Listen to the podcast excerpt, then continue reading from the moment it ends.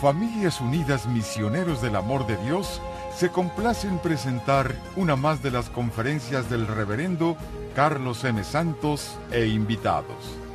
Dispónganse a participar y disfrutar de estos mensajes de crecimiento espiritual, formación humana y superación personal. Muy bien. Hoy vamos a tratar unos puntos muy interesantes. Al estar reunidos así en el nombre de Dios, yo no sé ustedes, pero no se dan cuenta que estas, cuando uno ora así del corazón a Dios, Dios entra a ti y empieza a sentir su paz. ¿No les pasó a algunos de ustedes eso ahorita? Levante la mano a los que les pasó eso, que empezaron a sentir la presencia de Dios cuando oraron. Muy bien, un buen número, ¿eh? Bastantes. Hay veces que algunas personas piensan o pensamos que, que la oración es algo que debe de salir de la mente y no es así. Claro que utilizas la mente, claro que por allí empiezan las ideas, pero la oración tiene que brotar del corazón.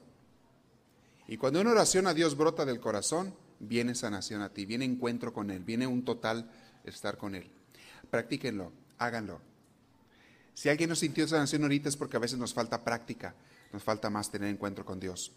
Hay veces que pensamos que la oración es, es, es hablarle a Dios y eso no es la oración, eso no es el centro de la oración. La oración es estar con Dios. La oración es hablar y escuchar a Dios estar con Él. No es hablarle, como quien está grabando un cassette y nada más le habla al cassette sin que el cassette le responda. Eso no es la oración. La oración es como quien habla con una persona, con un amigo íntimo, y también lo escuchas y estás con Él. Y muchas veces no tienes que hablar, ni Él tiene que hablar, simplemente estás con Él. Y es cuando la oración se hace más perfecta, cuando ya no hacen falta las palabras.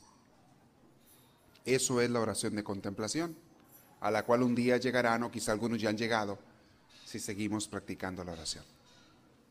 Hay un cuento que quiero narrarles para que vean cómo a veces tenemos grandes tesoros que Dios nos da y, nos concentramos o nos preocupamos por pequeñeces y no saboreamos ni disfrutamos los tesoros que Dios nos da. Y ya los tenemos esos tesoros. Y estamos preocupados y mortificados por otras cosas y no vivimos ni gozamos eso que Dios nos da. Es una tristeza. Pero mucha gente en este mundo se pasa la vida sin cambiar el cheque. Tienen el cheque que Dios le dio, pero no lo llevan al banco a cambiarlo. El cheque de la alegría, de sus tesoros, de su vida, de su espíritu. Dice que un cuento, había por allá, dicen que había un aldeano que iba montado en su burrito, en su asno, por allá entre las montañas, y pasó por delante de una cueva que había en la montaña. En el preciso momento en que la puerta de la cueva, como por arte de magia, se abría. Y la gente sabía que esa cueva allá cada tantos años se abría. A este aldeano le tocó la suerte que cuando él iba pasando se abrió la puerta. Y adentro de la cueva había muchísimos tesoros. Estaba llena de tesoros la cueva. El hombre, cuando vio que se abrió la cueva, inmediatamente se metió. Y se encontró ante verdaderas montañas de joyas y piedras preciosas con las que se apresuró a llenar las alforjas de su asno. Porque sabía que, según la leyenda, la cueva solo permanecería abierta durante unos breves instantes. De modo que había que darse prisa para poderse llevar mucho tesoro. Una vez que cargó al asno, el hombre salió de allí de la cueva, felicitándose por su buena suerte. Pero de pronto, cuando ya estaba fuera con su burro lleno de joyas, se acordó de que se le había olvidado su bastón adentro de la cueva. Entonces volvió sobre sus pasos y se introdujo otra vez en la cueva. Pero había llegado el momento en que la cueva se iba a cerrar, con lo que el hombre quedó atrapado adentro, desapareció en su interior y nunca más se le volvió a ver. Después de que las otras gentes de la aldea esperaron su regreso durante casi dos años, los habitantes de la aldea vendieron aquel tesoro que encontraron en, el burro y convirtiéndose ellos en los auténticos beneficiarios de la buena suerte de aquel infortunado aldeano. Es un cuento tipo fábula, muy antiguo y muy, muy lleno de sabiduría. Aquel hombre ya tenía todos los tesoros y el pobre sonso se regresó por un bastón. Se hubiera comprado mil bastones si quería. Se regresó por un bastón. No apreció, no aprovechó, no gozó lo que ya tenía los tesoros. Y les digo una cosa, todos aquellos que tenemos una vida en este mundo tenemos un gran tesoro. Y a veces no lo aprovechamos porque estamos atrapados en la cueva de nuestras ideas, de nuestros deseos y ambiciones, de nuestras añoranzas, de nuestro extrañar riquezas, dineros, personas, qué sé yo, lugares, situaciones, ambientes. Estamos pensando en otras cosas y no disfrutamos los tesoros que ya tenemos. Dice una reflexión a esta historia. Cuando el gorrión hace su nido en el bosque, no ocupa más que una ramita del árbol, una rama del árbol para hacer su nido. Cuando el venado apaga su sed en el río, no bebe más de lo que le cabe en su panza. Nosotros acumulamos cosas materiales porque tenemos el corazón vacío. La gente busca llenarse de cosas materiales porque tiene su corazón vacío. ¿Y se han dado cuenta que gente que tiene muchas cosas materiales no está satisfecha? Sienten que les falta más y más y más. Y ahí podemos caer muchos de nosotros, aunque no seamos ricos. No estamos satisfechos con lo que tenemos y queremos más y más y más. ¿Se ha fijado cómo las aves no siembran ni cosechan, y para que se acuerden de unas palabras hermosísimas que por ahí están escritas, a ver si alguien sabe dónde están. Las aves, las aves no siembran ni cosechan y sin embargo son felices y libres y no se preocupan porque van a comer al día siguiente. Y nunca les falta qué comer. No almacenan las aves. Nunca han visto un ave ustedes que está almacenando semillas. No, no le falta.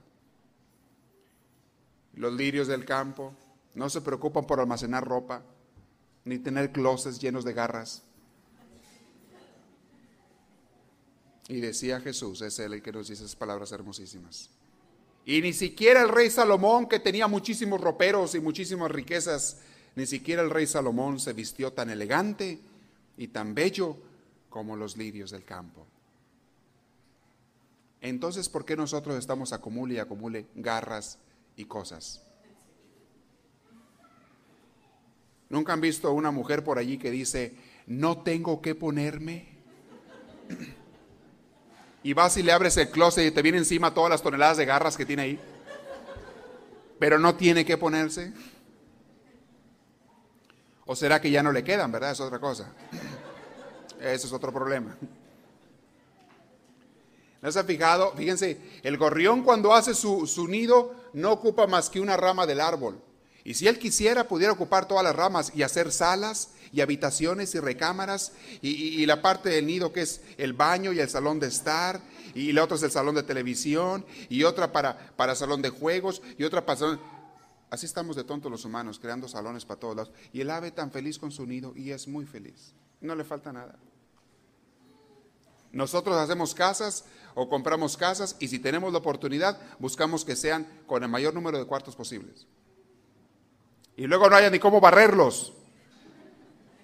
Están quejando, ay, ahora ocupo servidumbre para que me ayuden a limpiar la casa. Ah. Acumulamos cosas porque tenemos el corazón vacío. Cuando tú tengas tu corazón lleno, no vas a necesitar nada, ni vas a acumular cosas. ¿Lleno de qué? ¿Qué es lo único que puede llenar el corazón de verdad? para lo que fue hecho, para lo que fue creado, y lo único que puede llenar, ¿qué es? Dios. Estaba leyendo sobre la, la clase de depresión que estamos dando, estaba leyendo una reflexión muy interesante. de un antiguo escritor, decía, y, y pensador, decía él, cuando Dios nos hizo, nos hizo con un vacío muy grande en el corazón, así nos hizo Dios, con un vacío muy grande en el corazón, que solamente Él puede llenar. Y ese vacío no tiene fondo. Si tú le echas cosas materiales, nunca se llena. No se llena, nunca. El único que lo puede llenar porque está hecho para ese vacío y ese vacío está hecho para Él es Dios.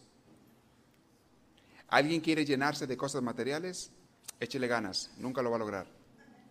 Nunca. Pero llénate de Dios y lo material y las personas no te hacen falta siquiera. No te hacen falta siquiera ni las personas. Ay, pero ¿cómo no? Mi esposa sí me hace falta. No, tampoco. Cuando tú tienes a Dios, ni tu vieja te hace falta. Ni tu viejo tampoco. Y no es que no lo quieras. Lo vas a amar más que antes, pero no te va a hacer falta o no te vas a morir sin él, sin ella. Lo vas a disfrutar, lo vas a amar, la vas a amar, pero no te va a hacer falta, no te va a ser indispensable. El único indispensable es Dios. Quiero hablarles ahora, a ver si alcanzamos a llegar en esta plática, a hablar ya de los remedios de la depresión. Remedios, hay cuatro remedios que se utilizan en el mundo contra la depresión. Vamos a ver si alcanzamos a mencionar algunos de ellos ahora y si no, este, eh, voy a darles como quiero unas pistas y voy a decirles cosas que hay que evitar, a decirles otras cosas que hay que evitar para no caer en depresión. Porque les he dicho, y desde el principio de este curso de la depresión, les he dicho que la depresión es el mal más común que hay en el mundo, el mal psicológico más común. Abunda al por mayor y hay millones y millones de gente sufriendo de depresión cuando no deberían de sufrir de eso. La mayoría de las veces su problema es psicológico, es por su manera de pensar. No siempre, pero la mayoría de las veces. Yo me atrevo a decir que arriba del 90%. Es la depresión que podemos evitar. Y le voy a poner un ejemplo de personas que caen muy fácil en la depresión. Los hiperactivos. ¿Quién es una persona hiperactiva? una persona que hace demasiadas cosas, que quiere abarcar todo el mundo, que quiere hacer tantas... Y hay gente que se siente hasta orgullosa de que hace muchísimas cosas. Se llenan. Fíjense que en el fondo, en muchos de los casos, lo que hay allí son síntomas de depresión y síntomas de que la persona está huyendo de sí misma. No quiere encontrarse consigo mismo, consigo misma. Pero hay gentes que se llenan de, activismo, y, a veces se sienten importantes porque tienen muchas actividades. Ah, y al rato andan repelando porque no les alcanza el tiempo. Típico de la gente que no le rinde el tiempo. No me alcanza el tiempo. En la mayoría de los casos, si te pones a pensar, hay muchas cosas que aquella persona se está poniendo de más, que no tiene ni siquiera que hacer, pero se la está poniendo. Que no son obligatorias. Hagan un análisis. Hace un tiempo estaba hablando con un amigo sacerdote y, decía él, estábamos en un grupo allí, decía él así con un tono un poquito de orgullo, un poco de, como que se sentía orgulloso de eso. Decía, qué bárbaro, mi agenda está llena los próximos tres meses. Ya tengo la agenda llena, ahorita ya, ya no estoy tomando ninguna cita, ninguna, pues ya la tengo llena los próximos tres meses. Y lo decía con orgullo. Y yo pensaba dentro de mí, es para que te pusieras a llorar, ingrato. No, pues sentí con orgullo. Cuando queremos hacer demasiadas cosas, yo sé que a veces no tienes otra opción y hay cosas que tienes que hacer. A veces la sociedad en que nos hemos metido nos hacen ocuparnos demasiado. Y de antemano te digo que mientras más posesiones tengas, más ocupaciones tienes también. Si tú tienes un carro, el carro te ocupa mucho tiempo, ¿no es cierto? Sí es cierto que te sirve para ir de un lugar a otro, pero ¿cuánto tiempo te quita un carro? en que lo llevas a arreglar, en que lo llevas a lavar, en que lo llevas a no sé qué tanto, en que tienes que trabajar extra para hacer los pagos del carro y el pago del seguro del carro, y en que tiene que ya se te descompuso, y en que ponle estos moños y estos pericos y ponle aquí, cómprale allá, te ocupa tiempo el carro. Si tienes dos carros, doble tiempo. Si tienes una casa de dos recámaras, pues te ocupa algo, pero si tu casa es de cuatro recámaras, a ah, caray, te ocupa más. Mientras más cosas tengas, más tiempo te van a ocupar. Y es allí donde caemos en un círculo vicioso, nos llenamos de cosas y tenemos que hacer más cosas. Y les decía yo la ridiculez en unas pláticas en un curso anterior, la ridiculez de la, de la sociedad moderna en que tenemos tantos aparatos que son para ahorrarnos el tiempo, que no existían hace 100 años. Tenemos televisión, teníamos teléfono, tenemos radio, tenemos carros, tenemos eh, aviones, tenemos tantas cosas que no había hace 100 años. Y ahora lavadoras, ya no tienes que ir al río, lavadoras de ropa, hasta lavadoras de trastos, lavadoras hasta de pelo, secadoras de pelo, ya ni siquiera se esfuerzan en secarse mucho el pelo, secadoras de pelo, secadoras de los pies, de las manos, secadoras no sé qué tanta cosa, máquinas que hacen esto, máquinas que hacen aquello, y que esto y que el otro. Y mientras más máquinas inventen, menos tiempo tenemos. ¿No se han fijado? La gente de ahora, compárense con sus abuelos, compárense lo que tienen ustedes y lo que tenían sus abuelos y bisabuelos. Y ahora díganme, ¿a quién le rinde más el tiempo? ¿Se fijan? La hiperactividad te viene a traer un cansancio mental, aparte del físico, un cansancio mental y una depresión. No te llenes de cosas, simplifica tu vida. Hay un comercial de los carros Honda, que no sé si han visto ustedes en la televisión, que está un señor en la oficina lleno de papeles y escritorios y tiliches y cuánto, y está hablando por teléfono, y en eso se empieza a voltear el cuarto, así como que de lado se empieza a voltear, y se le empieza a ir todo, todo, todo, todo, se le va todo, todo, todos los libros y papeles y escritorios y todo se le va, y queda el cuarto vacío, se queda con el teléfono nada más. Luego se endereza el cuarto, y, o la oficina, lo que fuera, se endereza, y llega un carro Honda, y dice, y dice, así nuevecito, se pone a un lado de él y dice el comercial, simplifica tu vida. Cómprate un carrito de estos y verás cómo te vas a echar una droga al, cuello. No, no dice eso, ¿verdad? Pero dice, cómprate un carrito de estos. Simplifica tu vida. Y, la sensación que me da cuando veo ese comercial, digo, cuando me empiezan a ir todas las cosas a aquel y se queda sin nada en el cuarto así, digo, ay, qué rico, digo yo, así, qué rico. Qué rico que no tuvieras nada y que no tuvieras nada de qué preocuparte. Qué rico. Que no tienes que planchar ropa porque no tienes ropa. Qué rico sería. No tienes que lavar mucho porque no tienes mucho. Yo pienso en Francisco de Asís y, cada vez que veo ese santo que es de mi inspiración, me, motiva tanto, me ilumina tanto. Qué rico vivía él, qué bárbaro. Lo envidio, lo envidio. Dejó todo. Hasta sin ropa se fue el ingrato. Después se puso por ahí un costalito encima, ¿verdad? Pues no podía andar así. Pero este, dejó todo. Simplifica tu vida. Claro que no puedes dejar todo, hay muchas cosas que tienes que hacerlas, estoy de acuerdo, y tenerlas también. Pero simplifica tu vida, ya no la compliques más. Hay gente que va a las tiendas nomás para ver qué se le ocurre comprar. ¿Pueden creer ustedes eso? No necesita nada, ni está pensando que necesite nada. Pero va a la tienda a ver qué se le ocurre comprar a ver qué está en especial. Abre el periódico del domingo y se van directos ahí donde están los de las tiendas, los especiales de las tiendas. Caen en la trampa redonditos como el pescado que va y muerde el anzuelo. No mordieras. Y, ay, mira qué barato está eso. Ni habías pensado en comprar eso, ¿verdad? Pero lo viste, ay, qué barato, que a comprarlo. Y luego están atrinchilando mures en la casa, lleno y lleno los closets, el garage está que parece eh, bodega de vecindario, y, no sé, y, luego ahí andan, ¿y ahora qué hago con tanto? Hacer un garage a vender ahora. Para poderlo llenar otra vez de más liches. Y luego, no tengo dinero, no me alcanza. Pues ¿cómo te va a alcanzar? Entonces compre y compre mugres. Y todo piensas que lo necesitas. Otros están peor. Compran cosas por si algún día se les ofrece. Están peor. Eso es tan peor de la cabeza. Porque algún día se me puede ofrecer. Óigame, por favor, simplifica tu vida. Ah, y no tienen dinero. ¿Por cómo es posible? No, no, es que estaba muy barato. No, no, es que un día se puede ofrecer. No, no, es que a lo mejor para algún regalo, para hacer algún regalo a alguien. ¿A quién? No sé, pero algún día se me puede ofrecer.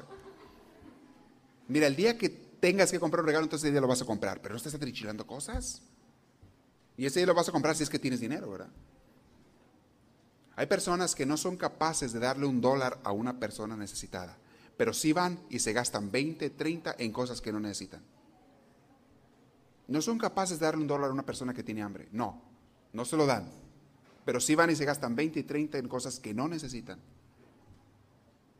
Es difícil de creer, ¿verdad? Yo sé que ustedes no me creen. Créanmelo, créanmelo que sí gente así. No me lo van a creer, pero sí es cierto. Vive la vida calmada. Vive la vida naturalmente. Haz lo que puedas hacer y lo que no puedas hacer, déjalo en paz. Agua que no has de beber, déjala correr. Si tú quieres abarcar mucho, vas a apretar poco. El que mucho abarca, poco aprieta. Déjate de estar queriendo hacer todo. Y no te sientas culpable porque no pudiste hacer todo. Haz lo que puedas. Toma prioridades. Hay cosas que son de veras importantes y cosas que no son importantes. Haz las que son más importantes. Haz aquellas cosas, por ejemplo, que sí tienes que hacer. Hacerle de comer a tus hijos. Llevarlos a la escuela. Esas son cosas que sí tienes que hacer. Pero hay otras cosas que no tienes que hacer y te ocupas el tiempo en ellas. Hay gente que dice que no tiene tiempo para nada, pero se pasan dos horas viendo telenovelas. Dos horas y no tienen tiempo. Ah, no. ¿Y entonces eso qué? ¿Qué fue eso? Sí. Organiza tu tiempo. Muchas veces cuando se estresan las personas porque tiene mucha actividad, el hiperactivismo, después vienen a recalcar con la pareja o con los hijos. Se estresan, se llenan de, estrés y de depresión a veces también. Y luego van a desahogarse con la pobre pareja. El pobre señor, la pobre señora, la va llevando el otro. El otro quien la debe la teme, llega el hombre de trabajo, llega a la casa y ya está aquella con una sarta que le suelta como ametrallador. Y el otro, espérate, déjame bajarme el carro perdido. No sabemos vivir a veces. Y vivimos en una sociedad consumista y activista que nos está queriendo hacer acelerar. Mientras más te aceleres, más compras. ¿Han ido ustedes a Las Vegas? No, quien dice, ¿verdad? No salen de allí. Fíjense, fíjense los casinos. ¿Sabían ustedes que los casinos de Las Vegas tienen, contratan psicólogos de los más profesionales del mundo, los más profesionales del mundo, para ver cómo hacerle con la gente para sacarle su lana? Mejor, psicólogos. Fíjate en un detalle. Número uno, en los casinos no hay ventanas para afuera. Y si acaso llega a haber ventanas, son vidrios oscuros. Para que no veas para afuera. No te das cuenta si es de día o es de noche. De esa manera tú te puedes pasar las horas jugando allí. Número dos, el ruidito de las maquinitas. Está hecho precisamente para emocionarte, para acelerarte y para que le sigas echando monedas. Sí, sí, sí está estudiado eso, con muchísimos años de estudio psicológico, qué ruidos hacer para que te emociones y le eches más dinero. Luego, si le estás echando de pesetas para arriba, te traen tus bebidas, ¿eh? Te traen tus bebidas gratis. En las de Nicles no te dan ni un 5. Le digo porque a mí no me dieron nada. No te dan. Ya no me gustó ir a esas de Nicles. Pero los otros salen muy caro. Dije, no, no, no. Sí, sí, sí. Están estudiado todo. Otra cosa, no hay relojes en los casinos, ¿se han fijado? No hay. Todo está arreglado, manipulado para que tú te embotes, te olvides del tiempo, te embrutezcas. Bueno, algunos ya estamos, ¿verdad? Pero todavía más. Y te quedes clavado ahí a soltar el dinero. Y miren, les pongo ese ejemplo porque en la sociedad donde vivimos así es te está acelerando por todos lados. Compra esto, compra aquello, ten esto, ten aquello, y ya renueva esto, renueva aquello. Los que ustedes están familiarizados con las computadoras, es una carrera de negocio de las computadoras. Cada año te están sacando un procesador nuevo. Y cada dos años la computadora que tienes ya no sirve, ya es obsoleta, ya tienes que comprar una nueva. Ahorita ya tienen los procesadores que van a sacar dentro de 10 años. Pero antes de sacar los procesadores te van a sacar nueve antes, para que compres nueve computadoras. En vez de darte el procesador que es mucho más avanzado que van a vender dentro de 10 años, te están dando procesadores que vayan avanzando de poco en poquito y estás compre y compre y compre y compre computadoras y son de mil dólares cada una por lo menos. Es un negociazo mundial, un mercado. Y la gente cae en ese tren de vida. Hay gente que está comprando, renovando su computadora cada año. Qué bárbaros.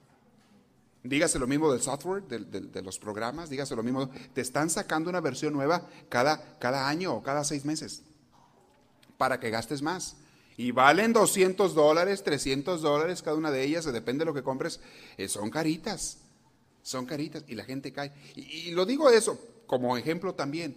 Estamos en una sociedad que nos está acelerando. No muerdan el anzuelo. Vivan tranquilos. No se desgracien la vida solos, por favor. Abran los ojos y dense cuenta de lo que le están queriendo hacer. Vean. Cuando hablamos del mundo, de las películas, de Hollywood y todo eso, te están metiendo por, los ojos, por las orejas, te están metiendo la violencia y el sexo. Porque son dos emociones fuertes que los humanos traemos dentro y con eso te juegan, te hacen comprar películas, comprar videos, ir al cine, pagar esto, pagar lo otro, pagar. Desde niños ya le están dando eso. Desde niños. Te están manipulando. Hay psicólogos, la psicología comercial, de, de, de mercadotecnia. Es una carrera profesional. Están estudiando en las universidades las personas cómo manipular las mentes de la gente. Cómo hacerles y crearles necesidades. Cosas que antes no necesitaban, tú hazlo creer que sí la necesita y te la compra. Oye, ves cada comercial. Hay canales en la televisión que se dedican nada más a eso, a estarte lavando el cerebro, puro vender producto uno tras otro. El QCB o cómo se llama ese. ¿Cómo? No sé cómo se llaman. ¿Han visto los canales de la televisión? Que cada cinco minutos están vendiendo un producto nuevo. Y te están hablando las mil maravillas del producto. Y que este pelador de papas pela solo las papas y camina y, brinca el pelapapas y te echa dos, tres maromas en el aire y luego las corta, las mete solas al aceite, las saca cuando ya están y te las lleva a la boca. Y esto nunca se había hecho. Y, y la gente, ay, yo quiero ese. Y nomás mándenos su tarjeta de crédito y 19.95. Esto no lo va a encontrar en ninguna tienda. Cómprelo por aquí. Y esta máquina para hacer ejercicio y que súbale por aquí, súbale por acá. Y le va a rebajar bajar las lonjas y la panza. Y. Oye, han sacado, a mí una risa, han sacado máquinas para, para aflojar la panza, digo yo, no para adelgazarla, ¿verdad? En los últimos dos, tres años han sacado como 20 máquinas diferentes. Las que, que si el abdo este y el abdo el otro, y abdominales por acá y abdominales por allá, y, y la gente sigue estando igual.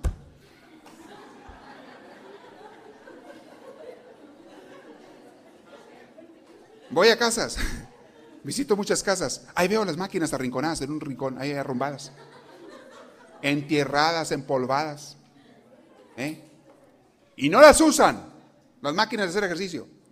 Y al rato le sacan otra en la tele y la van a pedir, la van a pedir. Y aquella la avienta en un garaseo y, la otra la, la rincona en el mismo rincón donde estaba la otra. y luego, ¿por qué se deprime la gente? Cuidado, no caigan en la trampa, abran los ojos, dense cuenta de lo que les están queriendo hacer, de lo que nos quieren hacer. Es dinero. Este mundo se mueve con dinero y por dinero, todo es dinero. Y no les importa, no les importa desgraciar las vidas de las personas, incluso crearles cargas. Hay gente que está bien pobre, que no tienen a veces ni trabajo y les dan una tarjeta de crédito. Y ahí están los pobres endrogándose con la tarjeta de crédito. Hay gente que no tiene control de sus gastos. Hay gente que no debería tener tarjetas de crédito. Y ahí podemos saber algunos de nosotros, rómpelas, por favor, te haces un favor, rómpelas. Te haces un favor. No gastes lo que no tienes. Luego vayan detrás de ti con cartas y que págame aquí, págame acá y que tanto y te vamos a meter al bote y te vamos a meter no sé dónde y, que el bote cuadrado y el bote redondo y te vamos a, hacer esto y, una carta de amenaza y que de collection por aquí, collection por allá y te, empieza, y, te empiezan a crear más estrés y, más mortificación y, te vamos a perseguir y ahí te vamos a echar los perros, ahí te van y, porque aquel pobre se endrogó con cosas cuando no tenía con qué pagarlas. Hay, estaba, he estado viendo documentales al respecto. ¿Cuántos miles y miles de gentes deben en este país millones de dólares que nunca en su vida van a poder pagarlos? Y, y los intereses siguen acumulando. No tienen cómo pagar los mil dólares que deben. Y, y, y, cada mes ya no son mil, son mil cien, y luego mil doscientos, y luego mil trescientos. Oye, espérate, no tengo que pagarte lo que te debo y me la sigue subiendo. Y eso esa manera de vivir, ese consumismo, esa, esa, crea depresión en las gentes. Cuídense de eso, por favor. Vivan la vida calmada. Otro punto. Tómense sus descansos, por favor. De vez en cuando descansen. Agárrense un día, lárguense por ahí con la familia a descansar. Hay gente que tiene meses de no salir a ningún lado. Descanse, tu cuerpo lo necesita y más que nada tu mente lo necesita. Salte de ese departamento, por amor de Dios, aunque sea una vez al mes. Váyanse al parque, no tienes que gastar. Mira, la comida que se iban a comer en la casa, échala en un saquito, en una canasta, y se la comen ahí en un parque. Vas a ver que te cambia el día te cambia el día. Por eso hacemos los, campamentos, por eso hacemos los, los, este, los eh, picnics en los parques. Estamos haciendo aquí en Familias Unidas. Quiero que la gente, por eso lo estoy haciendo con toda la intención del mundo, quiero que la gente aprenda a disfrutar. Que aprendan a convivir en familia, a descansar, que aprendan a descansar. Se van a pelear menos cuando están descansados. Van a vivir más en paz, van a disfrutar más sus días. Se les va a hacer menos duro hasta el trabajo de la semana. Cuando estás esperando el fin de semana para descansar. Hay gente que el fin de semana, en vez de descansar, va y se pega unas desveladas y unas borracheras. ¿Se imaginan? Aquí no hay de esos, ninguno de esos, pero hay gente así. Y según ellos están descansando. Quiero, quieren verlos cómo van el lunes al trabajo. El lunes. ¿eh? Arrastrando la cobija, las chanclas y los guaraches, arrastrándolos llegando tarde, haciendo mal trabajo, aguantando regañadas del jefe y a veces los terminan corriendo. Ah, pero se pegó una desvelada bruta y una borrachera o, o qué sé yo el fin de semana. Una bailada que lo bailado ni quien se lo quite, ¿verdad? Digo, yo no digo que no te diviertas sanamente, divierte sanamente, pero descansa también, por favor. Tienes que descansar. Ahora, tu cuerpo tiene un reloj biológico. Toda la semana lo acuestas a las 10 de la noche, lo levantas a las 5 de la mañana y de repente el fin de semana lo acuestas a las 2 de la mañana y lo quieres levantar al mediodía, oye, espérate. Tu cuerpo lo resiente, el cuerpo no es máquina o no es, el cuerpo lo resiente eso. Cámbiale el horario al cuerpo y lo, y lo desbaratas. Es lo que a mí no me gusta de esos trabajos que te están cambiando el horario. Son malísimos para la salud. Malísimos para la salud esos trabajos. Que trabajes puro de noche está bien, pero que un día de noche y otro día de día y otro día en la tarde y otro, oye, te van a matar. Matan a la gente esos trabajos. Si pueden, sálganse de allí. Cámbiense de esos trabajos, te matan. Mi padre estaba en un trabajo, yo, yo le insistía, salte de allí, salte. No importa que te ponga un horario fijo, ¿verdad? Mientras sea fijo no hay problema. Pero ¿qué es eso que te lo están cambiando? Pues tu cuerpo, ¿qué es? ¿Es de hule o qué? Ni que fuera de chicle. Entonces, tómense su descanso. Tómense sus descansos. Ságanse en familia. Muchas veces un día la gente todo lo que necesita para aliviar su depresión es una salida de descanso. Una salida. Planeen de antemano sus vacaciones. ¿Sabes qué? Vamos a ir acá, vamos a ir allá. Yo no sé por qué existe en nosotros los humanos una resistencia a salir de la rutina. Estamos cansados de la rutina, pero nos cuesta tanto salir de ella, hacer algo diferente. Hacemos retiros de fin de semana, como el que vamos a tener ahora de mañana, de, padres e hijos, sanación para padres e hijos, relación de padres e hijos. Hay gente que le beneficiaría tanto, hay gente que sabe que le serviría mucho, pero que no quieren levantarse del sillón de su casa. Les da flojera, les da flojera salir, les da flojera ir a hacer algo hasta que les va a ayudar. Tómense sus descansos, por favor. Tómense sus recreos por favor. En el día, si tienen tiempo, 15, 20 minutos, sálganse a caminar a la cuadra. Si es un lugar seguro donde vives tú, sálganse a caminar alrededor de la cuadra. Con eso te oxigenas el cuerpo un poquito, cambias de rutina, en vez de estar ahí aplastado viendo la tele toda, la noche. Con el control remoto acá moviendo el dedo y te, y te cuesta hasta mover el dedo, una jeta colgada y te estás viendo la tele. Y, todos los días, hay gente que yo, conozco gente que todos los días, yo no sé cuántos N años tienen haciendo lo mismo, todos los días llegan del trabajo, se sientan en el sofá, cuelgan la cara, los ojos, dejan caer todo su bello cuerpecito de 300 libras, como gelatina, se caen así, como gelatina, se, se, embarran en el sillón, se embarran todo el. Y a ver la tele, una cara de aburridos. Y ya llega la noche y que ya se están durmiendo, tengan dormidos ahí, después de la quinta cerveza, digo, después del quinto vaso de agua. Y entonces, eh, después, y bueno, ya es hora de ya se van a acostar, van arrastrándose a la cama y raja, le dan el cuartazo en la cama. En la mañana levántate a trabajar la rutina otra vez del día, y van a trabajar, a cumplir lo que tienen que hacer. Y en la tarde salen de trabajo y van otra vez a, desparramar, a derretir eh, todo, toda la humanidad en el sofá, en el sillón. Por amor de Dios, ¡ey! como dice en inglés, me gusta la frase, get a life. Levántate, haz algo por amor de Dios, ya, despabilate. ¿Te me vas a entumir ahí? ¿Te vas, ¿Te vas a hacer pelota ahí o no sé qué? Pero desinflada, ni siquiera con aire. Haz algo. Mucha gente cae en depresión y no tiene por qué caer. No hay razón. Es tu manera de vivir, y de los que estoy hablando ahorita. Es tu manera de vivir a veces la que te está haciendo eso. Les voy a hablar más adelante. Cuida la comida que comes, por favor. Cuídala. La comida también te afecta. Les digo que hay gente que come pura comida chatarra, puro junk food. No salen de hot dog, la hamburguesa, la pizza, los fritos y la coca. Es todo lo que comen. Es basura. Digo, de vez en cuando está bien, ¿verdad? Como botana. Pero hay gente que Dios alimenta todos los días. No comen verduras, no comen fruta, no varían su comida. Óyeme, por amor de Dios. Llegan los frijolitos de vez en cuando también. Son buenos, tienen mucho hierro. Tiene mucho hierro. Otra cosa que te ayuda mucho a salir de la depresión no estoy hablando todavía de las curas de la depresión, estoy dando tips, estoy dando ideas que te pueden ayudar a salir de la depresión. Voy a hablar después de los cuatro métodos que usan los médicos, los psicólogos, la gente para curar la depresión. Y voy a hablar de los pros y los contras de cada uno de ellos. Pero ahorita estoy hablando de tips para que salgamos de eso.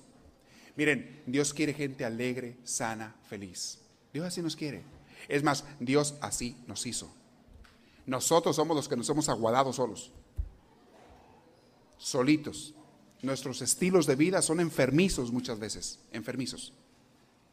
Lo que comemos, lo que vemos, lo que platicamos, lo que pensamos, a veces enfermizo. La manera de vivir, la manera de distribuir nuestro tiempo, nuestros horarios, es enfermizo. Cuiden eso, por favor. Una de las cosas que ayuda mucho para que no caer en depresión por un lado, o que si un día caes pueda salir de ello, es un buen amigo un buen amigo, una buena amiga. Qué cosa tan maravillosa, dice este, el libro del, del eclesiástico también, capítulo 6, qué cosa tan hermosa, el que encuentra un amigo ha encontrado un gran tesoro. Hay gente que no tiene amigos porque no los busca.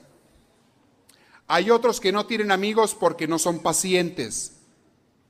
Hay otros que no tienen amigos porque quieren que todo el mundo sea perfecto y al momento en que alguien falla le dan la espalda. Hay otros que no tienen amigos porque tienen un carácter y no quieren que nadie se les arrime. Pero yo les digo una cosa, si ustedes buscan un amigo y no lo buscas perfecto y eres capaz de entenderlo y que se comprendan, si lo encuentras. Si lo encuentras. No me vengas con cosas de falta de autoestima, porque es otro problema que mucha gente tiene, de que, ay, a mí nadie me quiere. No, no, no. Ahora, no pidas perfección porque te digo que cualquier persona te puede fallar. Pero un buen amigo te salva. Hay un cuento muy bonito que, a ver si la próxima semana se los traigo, sobre la amistad. Ayer se los iba a contar en la clase de espiritualidad, pero no lo traía a la mano. Y este, más o menos me acuerdo cómo va, lo tengo ahí escrito, está hermosísimo. Sobre la amistad, te puede salvar la vida la amistad. Pero sí les digo una cosa también el mejor amigo que cualquiera de ustedes puede tener, que cualquiera de nosotros puede tener, es Dios. Y ese sí es perfecto y ese sí no te falla. Voy más adelante a hablar de ese punto porque mucha gente no ha probado ni ha aprovechado la mejor medicina que hay contra la depresión. Esa medicina no falla nunca. Y hay gente que se niega a tomarla, aunque estén sufriendo, prefieren morirse que tomar esa medicina. Y es Dios. Esa es Dios esa medicina. Un buen amigo te puede salvar la vida. Es como a veces como una pomada, como un ungüento que sana las heridas. Qué bonito es cuando tú te sientes deprimido, te sientes aplastado, te sientes mal y que te llega un amigo y te, te da una palmada en la espalda. Qué bonito es. Y que te dice, ¿sabes qué? Quizá no puedo ayudarte a superar tu problema, pero aquí estoy. No tengo en mis manos la posibilidad de ayudarte, eh, pero aquí estoy. Cuenta conmigo. Y dicen por allí que los verdaderos amigos se conocen, como dicen, en la cárcel y en la enfermedad. Cuando tienen necesidad es cuando conoces a los verdaderos amigos. Los falsos amigos te abandonan y te dan la espalda cuando tú estás apurado y cuando tienes depresión. Y tú también puedes ser un bueno o un mal amigo para otros. El buen amigo no va a tener interés en ti, no te va a ver con egoísmo. El buen amigo no te va a dar algo para esperar algo a cambio. El buen amigo también te va a llamar la atención y te va a decir tus errores. Un mal amigo nunca te llama tus errores, porque no le interesa tu bien, le interesa ganar tu aceptación, que es distinto. Un buen amigo te va a decir tus errores. Y te los dirá con, a veces con mucho cariño, a veces con un poquito de, de dureza. Pero te quiere ver bien, te quiere ver crecido, te quiere ver sano, no te quiere ver caer. Este es buen amigo. Platicaba con un señor el otro día que tenía amigos que lo invitaban a, a las drogas. Le dije yo, ¿tú consideras a esos amigos? Esos más bien se llaman enemigos. Se hacen pasar por amigos tuyos, pero te están desbaratando tu vida y tu familia y tu futuro. Eso es un amigo, alguien que te está matando. En nombre de la amistad te están matando. No, pero es que me ofrece las cheves gratis a veces, me invita a las cheves. Ah, eso es amigo. Pues mira, ¿sabes qué? Yo no quiero de esos amigos. Preferible, decía Jesús, preferible si un ojo te es ocasión de pecado, sácate el ojo. Es simbólico, no se lo van a sacar. ¿eh? Pero decía Jesús, más vale entrar al cielo con un ojo, entrar tuerto al cielo, que al infierno con los dos ojos. Y si tu mano te es ocasión de pecado, te está afectando para tu vida, córtatela. Más vale entrar manco al cielo que con las dos manos al infierno. Es un simbolismo que Jesús utilizaba y se aplica perfectamente a las amistades. Corta las malas amistades. Y si en tu familia hay personas, familia directa, familia política, tus hermanos, cuñados, papás, que están afectándote de esa manera, córtalos por lo sano. No te conviene. Si puedes ayudarlos y eres bastante fuerte como para no caer, ok, hazlo, ayúdalos. Pero si eres una persona débil y que te están haciendo caer, hay gente que te hace caer en el chisme y ves que los ves, no, no hacen más que estar chismeando. Chismeando. Por favor. No son buenas amistades. No me digas que son amistades. Cuiden sus amistades, por favor. Si andas con gente buena, te volverás una persona buena. Si andas con gente alegre, te volverás persona alegre. Si te juntas con gente triste, serás una persona triste. Dime con quién andas y te diré quién eres. El que entre lobos anda, ándeles, a se enseña. Es pura sabiduría popular, pura sabiduría. Y es bien cierto. He conocido a gente que me dice, no, yo ando con ellos, pero yo no soy como ellos. Ajá, síguele, Síguele tú muy confiadito en ti. Síguele. Te doy un poquito tiempo para que seas igual o peor que ellos. Vas a ver. Vas a estar peor. No, es que yo no hago las cosas que hacen ellos. Un día fui al hospital y estaba un muchacho muerto. Le habían dado un balazo en la frente. Y estaba ahí tirado. Me llamaron los familiares para que lo fuera a ver. Pues ya, ya era demasiado tarde, ya había muerto. era en la mañana cuando fui. Era un joven, y me dice la mamá, andaba el muchacho lleno de tatuajes, vestido como pandillero, pelón. ¿Cómo se visten los pandilleros? Y decía mamá, la mamá, mi hijo no es pandillero. Él andaba con unos, pero no es de ellos. Lo confundieron, típico, lo confundieron. Ajá. Y yo por acá me quedaba nada más pensando, lo confundieron. Ajá. Se me hace que el confundido era él de hace mucho tiempo. Nadie lo confundió. Y las mamás no quieren a veces aceptar, no quieren entrarles en la cabeza, están en negación, que su hijito querido, mi, pepito que yo vi crecer de chiquito, mi angelito, no es de esos. No, yo lo conozco, es mi hijito. Mi hijito del alma querido, él no es de esos. Ah, atente. Ha de ser el líder de la pandilla ya. No, pero es mi pepito, yo lo vi crecer chiquito. Ajá. Lo que no lo ves hacer es lo que anda haciendo allá afuera. Ah, eh, lo, confundieron, lo mataron. ¿A qué hora lo mataron? A las tres y media de la mañana. Ah, sí, dormido en la cama. No, en la calle. Ah. Ah, deben andado rezando el rosario esas horas, yo creo. De seguro que andaba rezando el rosario en peregrinación por las calles, el rosario de la madrugada, y lo confundieron, al pobre ingrato. por amor de Dios. Dice por ahí un dicho también que si se viste como, como dicen, si tiene plumas, tiene patas de pato, camina como pato y hace cuacuá, para mí se me hace que es pato. Yo no creo que es gallina, ni tampoco creo que sea, eh, este, yo no sé, perro. Yo no creo que sea perro. Tiene plumas, tiene patas de pato, tiene un pico así medio cuadrado, lado, camina moviendo la colita para un lado y para otro y hace cuacuá. Yo no creo que ese sea gato, no creo. Tengo la ligera sospecha de que es pato. Se viste así, actúa así, hace esto y me dices que no es, óigame, cuiden sus amistades y cuiden las amistades de sus hijos, por favor, desde que están chiquitos, porque allí empieza el mal. ¿Qué necesitas para activar una vida que es lo contrario de la depresión? ¿Qué cosas puedes hacer en tu vida para vivir una vida feliz, plena? Les dije hace rato la sencillez de vida ser simple en tu vida, no complicado. Les dije eso. Otra cosa, sé feliz con lo que tienes. Aprende a ser agradecido y nunca entrará en tu corazón la tristeza. Las personas agradecidas nunca están tristes ni mucho menos deprimidas. Tú no puedes estar agradecido y triste al mismo tiempo. No se puede, son puntos opuestos. Son contrarios, son por los opuestos. O tienes uno o tienes el otro. A ti no te pueden dar un regalo y estar feliz por el regalo, agradecido por el regalo y al mismo tiempo estar triste. ¿Se puede eso? No se puede. Y mucha gente está triste porque no agradece lo que tiene. No le da gracias a Dios. Miren, una de las terapias de sanación para los deprimidos es, hazme una lista de las cosas por las que le tienes que dar gracias a Dios. Ponte a pensar en ellas, por favor, porque hace mucho que no quieres pensar en ellas las cosas valiosas que tienes y que no te costaron y que te las dieron gratis y que valen oro. Haz una lista.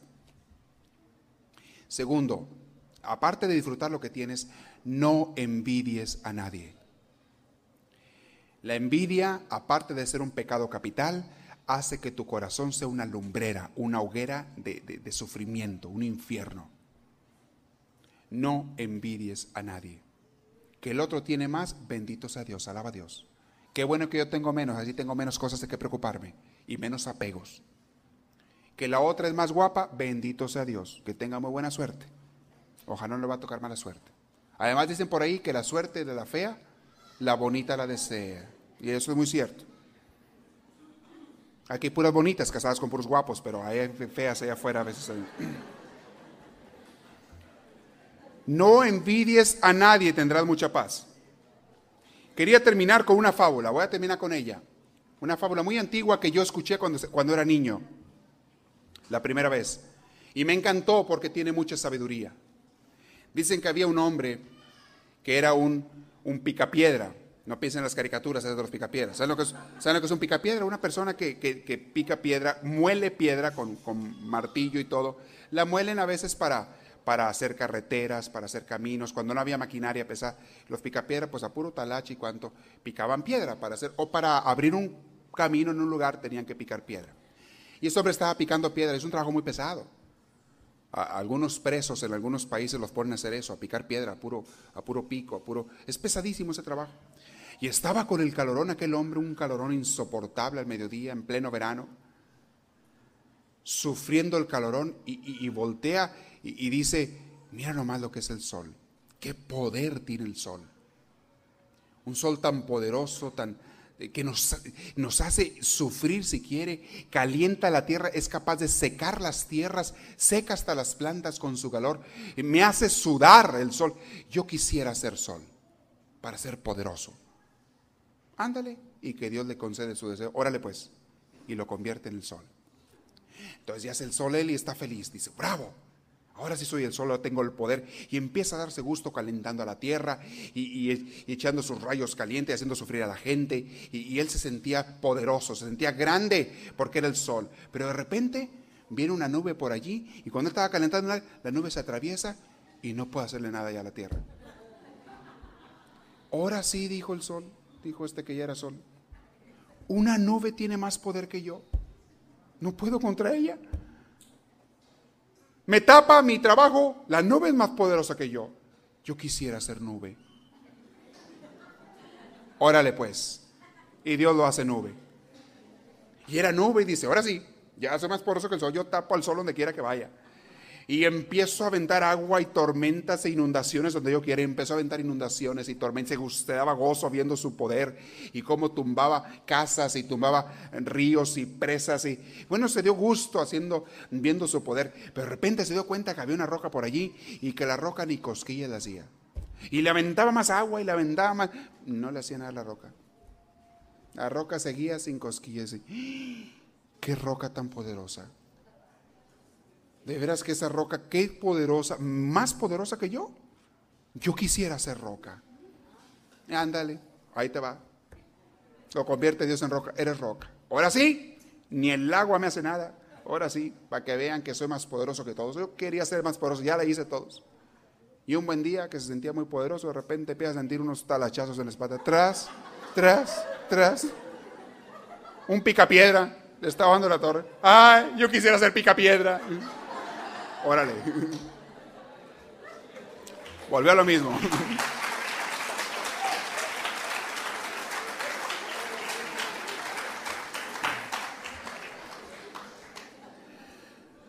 No envidies a nadie. Cada quien tiene lo suyo. Y tú tienes todo lo necesario para ser feliz. Hoy terminamos con esta idea. Hay muchas ideas para la próxima vez, si Dios quiere. Quiero ver si tienen preguntas sobre el tema que hemos visto en la continuación de este, este seminario sobre la depresión. ¿Qué preguntas tienen? Levante la mano, le van a arrimar el micrófono por allí al que tenga una pregunta. Voy a hablar de un punto muy importante la próxima vez. Voy a empezar hablando de una de las cosas que hacen muy feliz a la gente y voy a hablar ahora sí de los métodos de sanación que se utilizan la próxima vez. Voy a empezar hablando de una de las cosas que hacen muy feliz a la gente que sigue ese remedio, que hace eso. Eso hablar la próxima vez, en la próxima plática. ¿Alguien tiene una pregunta? Ahí está, nomás levante la mano. Si no hay preguntas, bien. Entonces no hay preguntas. Voy a, entonces a decir esa idea, voy a comenzar a decir la próxima idea. Y la próxima vez voy a empezar por allí. Voy a empezar con eso. Fíjense bien. ¿Saben quiénes son personas que son muy felices? ¿Saben quiénes son personas que son muy felices? Aquellos que se dedican a ayudar a los demás. Las personas más felices de este mundo son aquellos que se dedican a ayudar a los demás. ¿Quieren ser felices? Salgan de ustedes mismos.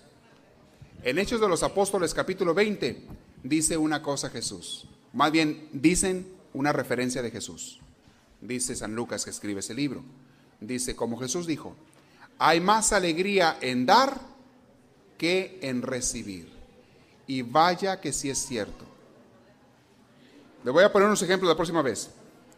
Los que viven ayudando a los demás son gente que vive alegre y feliz. Los que viven como el asadón, egoístas, nada más para acá, para acá, para acá, son gente amargada e infeliz. Dígame si no es cierto. Una persona que vive ayudando a los demás es feliz. El que vive para sí mismo nada más y para los suyos, para su familia, es un amargado y un infeliz. Y nunca le alcanza el dinero nunca le alcanza sus, capacidades porque es una persona egoísta. No le rinde nada. Sí, ¿hay una pregunta por ahí? ¿Hay una pregunta? Sí. Buenas noches, padre. Buenas noches. Ah, yo tengo una pregunta de, las personas que compran cosas y sin, sin ah, necesitarlas. ¿Qué, ¿Cómo les puede uno ayudar a esas personas? Porque yo tengo uno muy compulsivo. Usted está hablando con interés porque usted es la casa de los garage sales aquí de Familias Unidas. Sí, pero padre, es que... Quiere que le den las cosas ahí. No, pues cada ratito tengo que estar jalando cosas. Miren, miren, miren. Una, hay, es una enfermedad psicológica que se llama el comprador compulsivo. Yo ya hice todo lo que pude de esconder tarjetas, de la única manera de quitarle una maña a una persona es dándole otra cosa con la que llene ese huequito que está llenando, según él. Ay, padre, pero si es la televisión, todo el día es de televisión. Pues sí. Si es de la tienda, es como dice, nomás está esperando el domingo para ir a comprar el, el, periódico para ver las especiales. todo mundo tenemos algo que nos apasiona. Bueno, yo tengo otra cosa que me apasiona, pero no, pero hay cosas buenas y cosas no tan buenas. La cuestión es, cambia tus gustos. A una persona que está así tenemos que convencerla de cambiar sus gustos, de que se enamore de otra cosa. Cuando alguien está enamorado de las compras o de la televisión o de una cosa o del vicio, esa persona lo va a hacer siempre. ¿Cómo le quitas un amor a una persona? Dice por ahí un dicho, un clavo saca a otro clavo. ¿Quieres que una persona deje un vicio, deje una cosa compulsiva? Dale otra cosa. ¿Qué es lo que puedo hacer? Es un, permítame, es un error que mucha gente comete, quererle quitar un vicio a una persona, quererle quitar una maña sin darle otra cosa buena. Si quieres, quítale algo malo y dale algo bueno, pero no lo dejes sin nada porque va a ir a pegarse a otra cosa mala, si no es que vuelve lo mismo. Entonces, hay que buscar la manera de convencer a esas personas. Paciencia, entonces. De enamorarse, sí, sí. Y, y pues bueno, no es garantía que van- le van a hacer caso a uno la primera vez. Pero una persona compulsiva, que hay personas que son compulsivas, que son adictas, tienen a hacerse adictos a ciertas cosas, esas personas sufren mucho y sobre todo nunca llenan ese vacío. Y siempre están buscando más y más y más y más. Hay gente que ha quebrado una familia económicamente porque es un comprador compulsivo. Es un comprador compulsivo. ¿Hay alguien más? Hay, hay personas que, que no pueden con, con ese tipo de vicios que tienen, ¿verdad? Cuiden y tratan de llevar a esas personas. Desde que están niños, enséñenles lo que es la fuerza de voluntad a los niños. No todo lo que se les antoje se les va a decir que sí. Es un error con- concederles todo lo que quieren los hijos. Hay que enseñarles a que ellos se nieguen de muchas cosas a sí mismos y fortalecen su voluntad. Sí.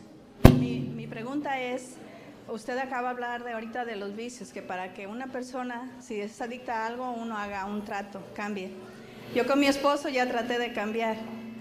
Le dije, ok, tú tienes el vicio de fumar y yo no quiero que tú fumes. ¿Y usted cuál vicio tiene? ¿Usted habla de los usted? Sí, ahorita voy Ah, a decir el mío. pues yo me examiné y, y realmente vicio, vicio de, de gastar dinero no tengo mucho. No. Hay uno. ¿No tiene mucho dinero o no, No. tiene mucho vicio? Las dos cosas. Ah, las dos cosas. bueno. No, el vicio mío es, yo voy mucho a los yard sales. Ajá. Entonces ya le dije, dejo de hacerlo si tú dejas de fumar. Y no ha dicho sí ni no, no sé Bueno, qué. este, no es fácil, ¿eh? No es fácil. Cuando nos hemos hecho adictos a una cosa no es fácil, pero hay que buscar llenar una cosa con otra cosa.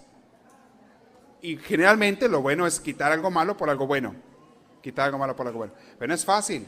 Ahora hay personas que por, ya por genética, por nacimiento, tienen tendencia a las adicciones.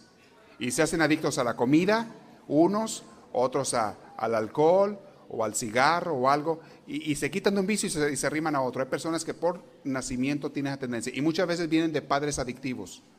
Vienen, tienen esa, esa genética, sí. Ay, sí, sí, se Sí, ahí está. Este, ah, eso de hacer adictos a, a- a gastar, eso es mental, es mental de Claro. la mente que, es, que am, se hace como patrón de conducta y después inconscientemente lo hacen. Y yo, yo antes era así, pero eso, preparando la mente, poco a poco se van, se van, se van haciendo más saludables Ajá. y se quita esa costumbre. Porque yo, yo lo hacía y, este, yo leí en un libro de psicología que uno tiene que preparar la mente diciendo todo el tiempo, oh, yo soy próspera, mm, yo soy próspera y no, este, no gasto. O sea, preparar su mente y la misma mente la va a ayudar a salir al- eh, del problema. Sí, miren, lo primero que tienen que darse para salir, eh, lo primero que tienen que, el primer paso para salir de un vicio es darse cuenta de que se tiene, número uno. Mientras uno no se dé cuenta o no lo quiera aceptar, hay muchas personas que toman y, y dicen, no, yo no tengo el vicio, pero, pero no pueden estar sin la copita. Eh, sin- y, y todos los días y medio les tiembla la mano cuando no la tienen, pero yo no tengo el vicio. Un error en que caen muchas personas, incluso hombres más que mujeres, es decir, no, yo a la hora que quiera lo dejo. Ah, eso es una manera de engañarse a sí mismo. A la hora que quiera lo dejo, entonces ¿por qué no lo dejas? No, es que no, no, no, no he querido, ¿verdad? Pero a la hora que yo quiera lo dejo. Entonces, lo primero es darse cuenta de que tiene uno ese defecto. Segundo, querer cambiar. Tercero, buscar la ayuda. Reconocer que necesitamos la ayuda. Yo, ahorita ya, gracias a Dios, ya se me quitó. Muy bien. Y todo fue mental, mentalmente. Sí, claro, claro, hay mucho de eso. ¿Alguien más tiene una pregunta? Sí. Padre, este, por ejemplo, un padre que ha sido alcohólico por 20 años de su vida, ¿verdad? Un padre de familia. Entonces, ¿los hijos tienen tendencia a tener genes de alcoholismo? Sí, sí. ¿Es hereditario el alcoholismo? Sí, sí. Los hijos de un padre alcohólico que nacen cuando él ya es alcohólico tienen mucho la tendencia, por lo general, no todos los hijos, pero eh, hay muchas probabilidades, este, está comprobado este, genéticamente, de que los hijos tengan la tendencia al alcohol, sí. Sí se da. Y, y una de las cosas que afectan mucho es cuando un padre llega a engendrar a un hijo estando borracho. Cuando llega a engendrar a un hijo, ahí es peor. Allí vienen otro tipo de, también pueden venir otro tipo de, de, este, de defectos eh, de nacimiento de la criatura, desde mentales hasta físicos, de muchas cosas. Sí. Sí. Buenas noches, padre. Eh, yo nada más quería decir una cosa también, ¿verdad? Este, yo también dejé un vicio de, de tomar Ajá. Y este, pero a mí lo que me ayudó es que todavía ahorita, yo gracias a Dios tengo casi 10 años que no tomo, pero ahorita hay veces que me dan ganas, pero digo, Señor, por ti no lo voy a hacer. Sí. Tengan en cuenta que la persona que se recupera de un vicio, sobre todo cuando es alcohol, cigarro, drogas, siempre, toda su vida hasta que se muera de viejo, va a tener la debilidad, la tendencia a caer. Tiene que cuidarse doblemente esa persona. Tiene que cuidarse más que el que nunca ha caído en el vicio.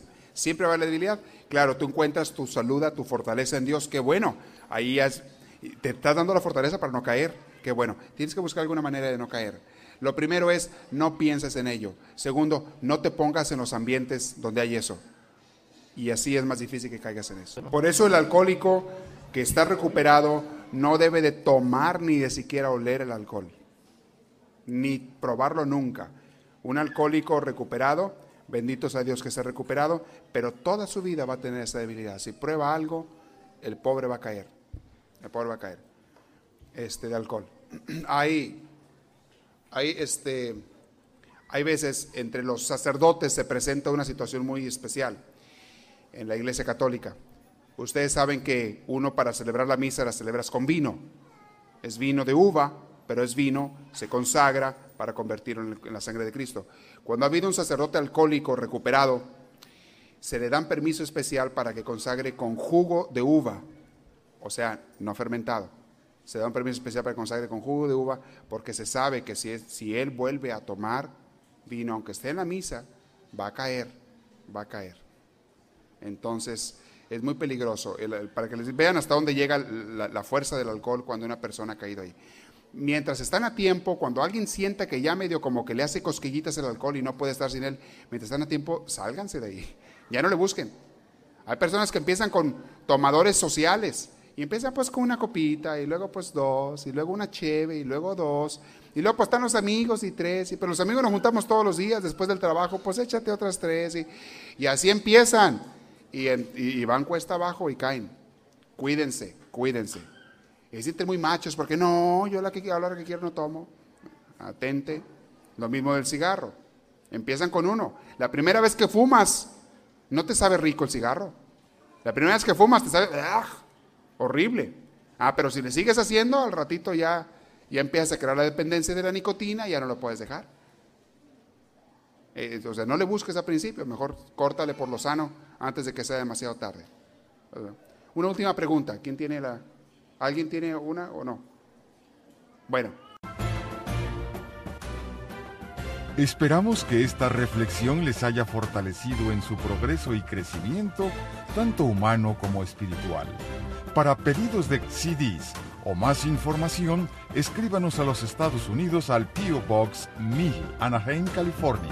Código postal 92815. Que Dios les bendiga y les conceda una vida llena de su gracia, su espíritu, su gozo y su paz.